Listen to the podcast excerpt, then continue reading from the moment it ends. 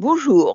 Je vais ajouter une note très brève au torrent de mots et d'opinions qui se sont déversés depuis mardi. Depuis qu'un jeune homme de 28 ans, beurré, lecteur de Mein Kampf et collectionneur d'armes du Moyen Âge, a giflé Emmanuel Macron qui rencontrait les habitants de la Drôme.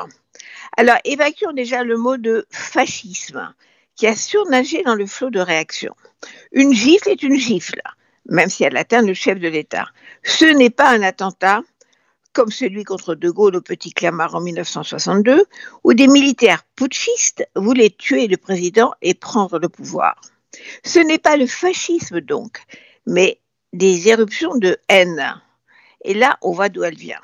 Alors, je m'adresse aux Éric Zemmour, Robert Ménard, Marine Le Pen, Jean-Luc Mélenchon et leurs fans, et en vrac aux anti-migrants, anti-juifs, anti-arabes, anti-black, anti-liberté de pensée, anti-liberté de blasphème, anti-journaliste, anti-gay, anti-blanc, anti-féministe et anti-vaccin, j'en oublie certainement, et je leur dis, vous devriez cesser de polluer la vie politique et d'attiser la haine. Il y aura toujours un pauvre débile pour croire à vos discours hystériques et passer à l'acte, à la violence et même au meurtre.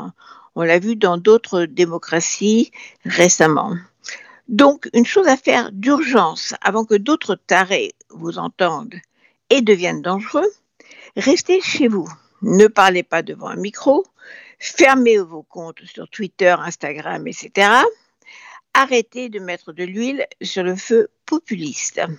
En bref, fermez votre gueule. Et pour les aider à se taire, mes collègues journalistes devraient également resserrer un peu le robinet à parole, le son et l'image quand il s'agit de diffuser des discours de haine.